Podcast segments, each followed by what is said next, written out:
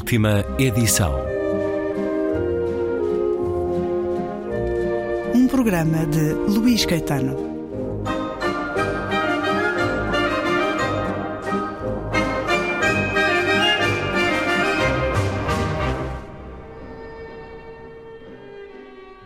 Concluo a conversa com Luísa Schmidt a propósito do livro 50 anos de políticas ambientais em Portugal, da Conferência de Estocolmo à atualidade. Livro com a chancela Afrontamento. Ora, a COP28, que terminou, que ocorreu há, há poucos dias, a Conferência das Nações Unidas sobre as Alterações Climáticas, foi feita no Dubai, nos Emirados Árabes Unidos. Foi a melhor escolha, em termos daquilo que se espera que seja uma, uma política consciente de combate às alterações climáticas, ir para o Dubai fazer a conferência. Foi feito na Toca do Lobo, não é? Sim. Um, e tive ocasiões de, até de, de escrever isso. Na, na, verdade, como tu sabes, uh, uh, as COPs têm que ser sempre em regiões diferentes do mundo, tem hum. sempre uma região diferente. E realmente ter escolhido uh, o Dubai para fazer esta COP é logo um mau sinal, é logo, mau, é logo mau. Depois, entretanto, começou muito mal com aquela questão de ele dizer que afinal não era aquele o tal o Sheikh, realmente foi altamente contraproducente desse ponto de vista.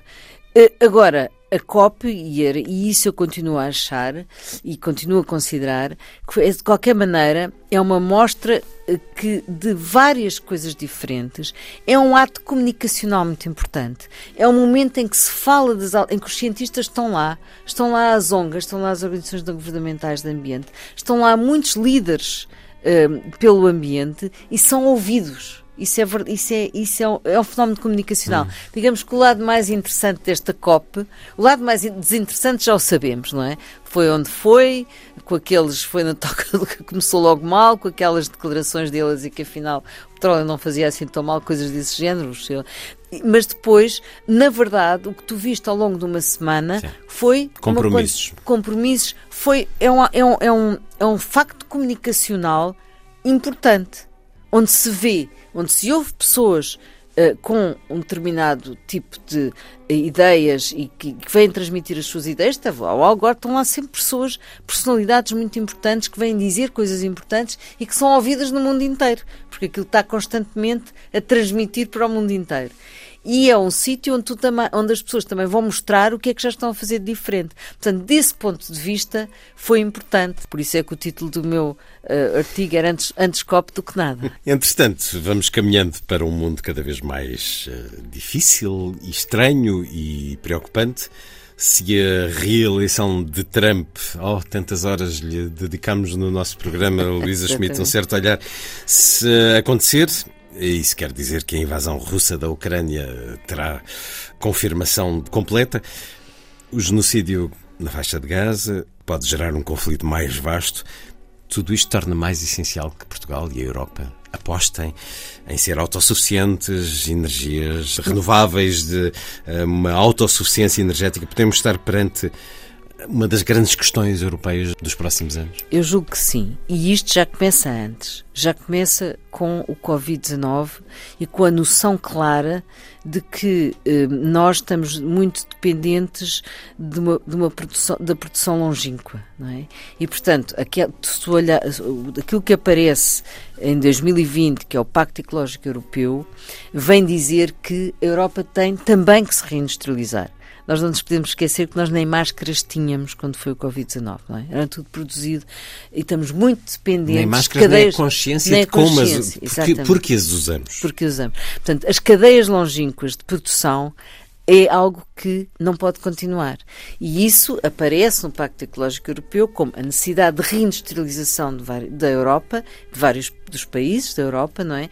Não podermos, a questão muito importante da segurança energética, temos que ter muito mais segurança energética. Então, com a guerra na Ucrânia, isso ficou. A, a, a Alemanha não entrou em colapso, mas a Alemanha está com problemas gravíssimos, não é? Por causa da dependência que tinha do gás russo e, portanto, a questão da segurança energética tornou-se fundamental, a segurança alimentar também, portanto temos que ser muito mais, temos que ter mais segurança alimentar, não estou a dizer sermos autossuficientes em nenhuma destas áreas, mas temos que ter muito mais segurança. E eu acho que isto se tornou muito claro, sobretudo nestas duas áreas. E esse Pacto Ecológico Europeu reflete esta questão, reflete a transição energética, a transição digital, claro, e a transição também da própria agricultura ser uma agricultura haver também uma agricultura de proximidade, chamada do prado ao prato, muito mais importante para a Europa e, portanto, dar muito mais apoio a esse tipo de agricultura de proximidade que nos torne mais seguros também do ponto de vista alimentar.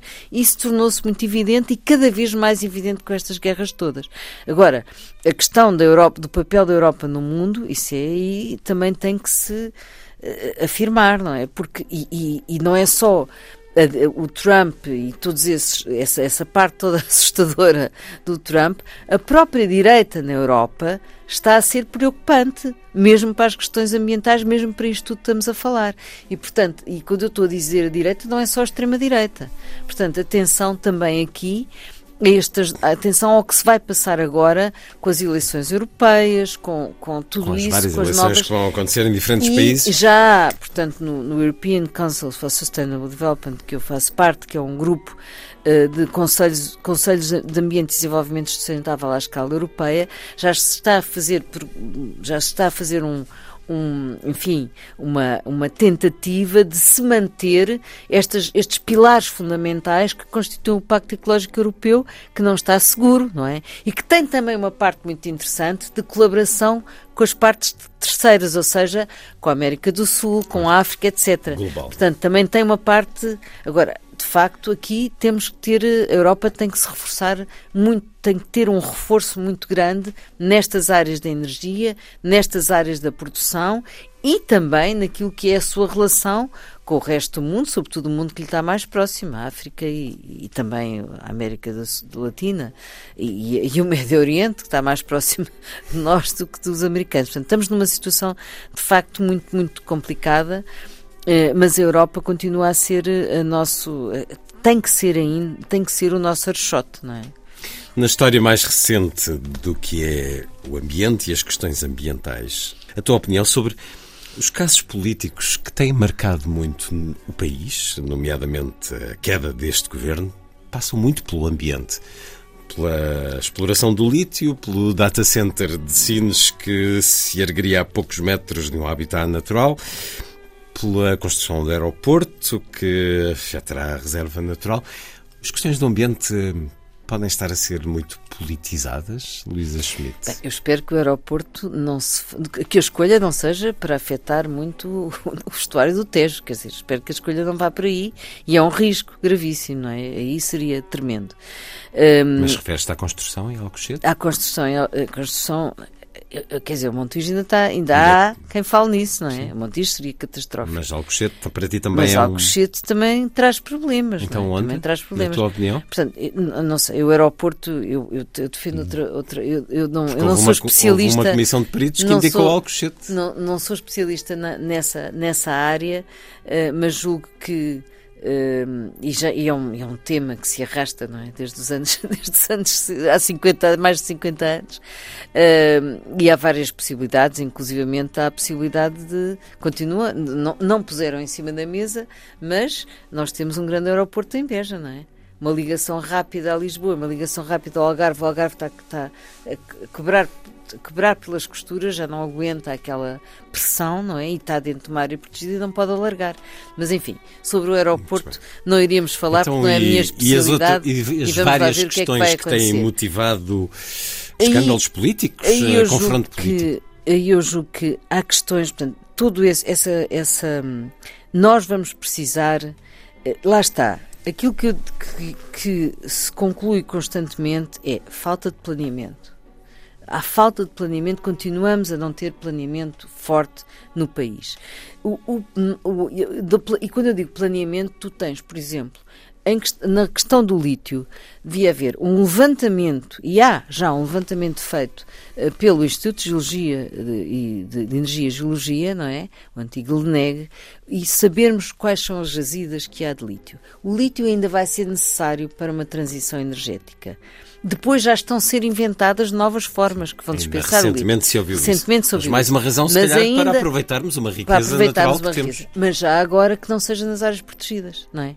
Que seja nas, ou- noutras áreas, que ele existe noutras áreas, que não são áreas protegidas. E, portanto, era uma questão de planear e do Estado dizer está aberta a possibilidade de explorar aqui, ali e acolá.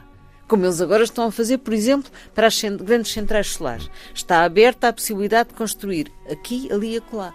Tá- tá- Portanto, é o Estado que tem que decidir quais são os lugares que estão aptos por diversas razões, ou porque têm muito menos impacto no ambiente, ou porque estão perto de ligações, ou seja rodoviárias, seja ferroviárias, seja da própria, quando se está a falar das centrais solares, seja dos próprios, das próprias redes, não é? Portanto, é o Estado que tem, que- tem que dizer onde é que ele vai abrir a possibilidade de se explorar lítio e a possibilidade de se explorar, de se fazer as Mas centrais tem- solares. temos consciência que já onde têm. quer que seja haverá contestação. Há e as sempre- questões há do ambiente impactos. hoje são tão vastas que pode-se correr o risco de se congelar todo o tipo de ação. Porque qualquer ação pode importunar um charco ou entrar... eh, não. E haver quem use isto para a luta política ou Isso, isso pode haver, isso pode haver de- e significa que de facto as questões ambientais ganharam um peso que não tinham em termos de opinião pública e em termos de ação cívica. Hum. Isso é verdade e vemos isso no inquérito. Mas não há nem há sítios eh, em Portugal onde o lítio não tem nem por sombras o mesmo impacto que tem, por exemplo, lá em cima em Montalegre. É? Portanto, aí é possível, não- estamos a falar de impacto ambiental, não é? O impacto ambiental não só é possível encontrar sítios e locais onde não tem esse impacto, como, além do mais, minimizá-lo ao, ao máximo, não é? Torná-lo, eh, ex- as exigências ambientais serem, so- ambientais e sociais serem suficientemente grandes para não impactar com aquela exploração, não é? Não, não haver um impacto forte naquela, com, com, com o que se fizer.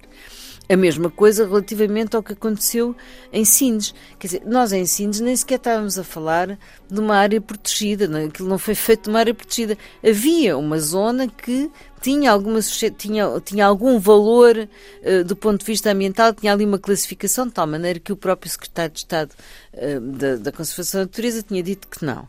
Mas o que é que se faz nestas ocasiões? E isso aí é que estranho não ter sido assim, não é? Quando há um, um investimento que interessa muito ao país, como é o caso, é o caso desse, Claro. da, da, da central de dados e depois de tudo o que se liga. o maior investimento depois Oh, da Auto O maior investimento. Como a, Europa, como, a, como a Auto Europa, o que é que se faz? Uma comissão interministerial. Uma comissão interministerial onde estejam representados os principais ministérios e essa comissão, constituída por técnicos habilitados, ela própria faz, depois vê como é que gera esse assunto e normalmente é bem gerido. E não eh, um bocadinho em cima do joelho, como eu acho que foi, estas decisões assim não podem ser tomadas com telefonemas e com coisas desse género. Portanto, era possível, a administração pública está preparada para isso, fez isso, faz isso em várias situações, aqui devia-se ter aplicado o mesmo esquema e não teríamos tido este problema. Porque a Comissão Interministerial é uma coisa transparente, é uma coisa que entre si resolve, trabalha e faz em- de uma forma coordenada e de uma forma eh, aberta, não é? Aí, aí não, é, não haveria tanto problema. E, e julgo que aqui lá estamos outra vez nós, sem ligarmos àquilo que é o planeamento e acharmos que as coisas têm que ser mais bem planeadas. Planeamento e transparência. Planeada- planeadas a prazo, planeadas com transparência e envolvendo os técnicos que nós temos, devíamos ter mais, não é? Com a Troika saíram técnicos, muitos, saíram muitos técnicos dos ministérios que são fundamentais para a nossa administração pública funcionar bem. E, portanto, isto deveria, aumentou-se outra vez, mas ainda não chega. Portanto, é preciso mais técnicos, é preciso chamar pessoas habilitadas para o Estado, porque a administração é até para facilitar a vida aos privados. Nós precisamos ter uma boa administração para facilitar a vida a nós todos e, e aos empreendimentos privados também. Mas tem que funcionar e tem que ter mais, mais eh, tem que dar mais atenção a este assunto. Luísa Schmidt e um certo olhar sobre 50 anos de políticas ambientais em Portugal, da Conferência de Estocolmo à atualidade. Foi isso que quiseste fazer? Um mapeamento da evolução histórica, convocando, por exemplo, alguns que estiveram envolvidos de alguma maneira na preparação da participação portuguesa na Conferência de Estocolmo, e por isso aqui temos textos de Rui Vilar, eh, Miguel Caetano, que já referiste, filho de Marcelo Caetano, Francisco Pinto Balsemão, depois um conjunto de textos de especialistas a olhar eh, diferentes áreas das questões ambientais, das políticas ambientais, depois de Estocolmo, consequências e inconsequências, e a terceira parte do livro, Políticas Ambientais Sectoriais, Evolução, Balanço e Perspectivas, é um livro que nos dá uma história de 50 anos no ambiente em Portugal, Luísa Schmidt. Eu julgo que sim.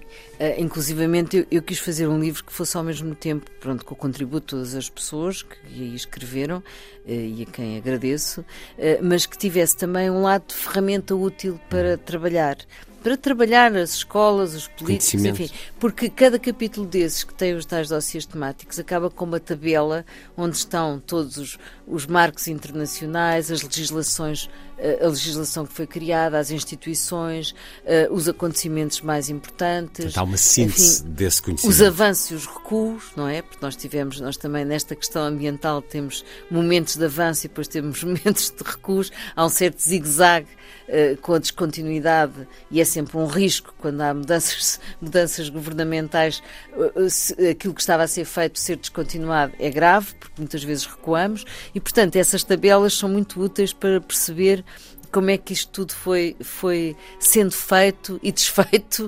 Uh, teve momentos de facto muito altos e com grande capacidade de ação e outros menos. Por exemplo, não, não posso deixar de referir uh, que uma das áreas mais importantes e que sublinho sempre tem a ver, por exemplo, com, com falámos aqui do abastecimento de água que só chegava a menos de 50% antes de 25 de abril, 50% da população. Hoje temos toda a população servida com água de, com água de consumo própria uh, para beber. E isto é extraordinário. E de qualidade. E de qualidade. As, é, um, é, é um luxo nós termos um país quando pensamos no resto do mundo, onde, onde, onde conseguimos abrir a torneira e beber água. Portanto, isto é um luxo. E isto foi muito trabalho, foi muito investimento europeu, mas também foi muito conhecimento dos técnicos portugueses. Foi a criação do Instituto de Nacional da Água, que entretanto já não existe, foi a criação do, do, da, das Águas de Portugal e, portanto, um conjunto de técnicos que também soube trabalhar o assunto, porque já vinha de trás, a questão das águas sempre foi, sempre foi uma área onde nós tivemos técnicos habilitados, não é? Um, e, uh, e isso conseguiu-se. Conseguiu-se com trabalho, conseguiu-se com investimentos, com conhecimentos, com legislação, com a taxa do poluidor-pagador, com tudo isso. Não é? Entretanto, e, e, portanto, esse é, o, esse é o lado mais positivo, digamos que é a evolução positiva que nós tivemos, e tivemos outras também, a questão dos resíduos, etc. Não podemos é regredir. E, e por vezes temos uh, problemas mesmo na questão da água, por exemplo, nós tivemos com a lei da água uma coisa que se uma, uma decisão que se fez na, na que se tem, é o que se passa em Espanha, em França e todo lado, que é a ideia de a administração regional ser por bacias hidrográficas, porque as bacias fazem sentido. E então, com a questão da seca, ainda mais. E isso acabou em 2012, não é? Com, com o governo da Troika, o Passos Coelho Portas, acabaram por e simplesmente com essa figura. Se concentraram tudo na Agência Portuguesa do Ambiente. Ora, isso provocou aqui uma regressão em termos do que deveria ser a gestão, a gestão da água. E é preciso retomar algumas destas coisas. Tal como, por exemplo, também é verdade, no tempo do, do aí foi o tempo do José Sócrates, acabaram com a figura de diretor da área protegida. Nós somos o único país no mundo que não temos um diretor de, dos, um diretor de um parque natural, nem do Parque Nacional de das Jerez. Portanto, isso acabou então, em 2008. São, são tutelados por quem? Não, há um, há um diretor-geral para várias áreas. Para várias áreas que nem sequer. Portanto, apanha, imagina, vem de Castro, do, de Castro Marinho até, até Sines. Pode ser, não é? São, aí estão aí estão três parques diferentes. E, portanto, é muito importante recuperar essa figura, é muito importante recuperar a gestão de bacia, a gestão por bacia, até pelo problema gravíssimo que hoje temos e que o país vai sofrer cada vez mais com isso, que tem a ver com a questão da água, não é? É um problema central no nosso país. É um livro que lança essas uh, questões para o futuro, mas que faz um levantamento dos últimos 50 anos, daquilo que nos fez chegar até aqui, que nos dá uma vida em que tudo é natural e, e uh, acessível, mas que nem sempre foi assim e provavelmente não valorizamos o suficiente. Quem o valoriza, nomeadamente os mais jovens, não cessam de chamar a atenção, porventura nem sempre da melhor maneira, mas é a questão mais importante para o nosso futuro, as questões ambientais, a política ambiental, que a política que aí vem permita que essa discussão se faça, que seja racional, de compromisso e que nos garanta de facto um futuro Luísa Schmidt, organizadora deste livro, 50 anos de políticas ambientais em Portugal, da Conferência de Estocolmo à Atualidade, chancela Edições Afrontamento. Muito obrigado por teres regressado à rádio, Luísa Schmidt. Muito obrigado, eu. Já sabes que gosto sempre muito de estar aqui.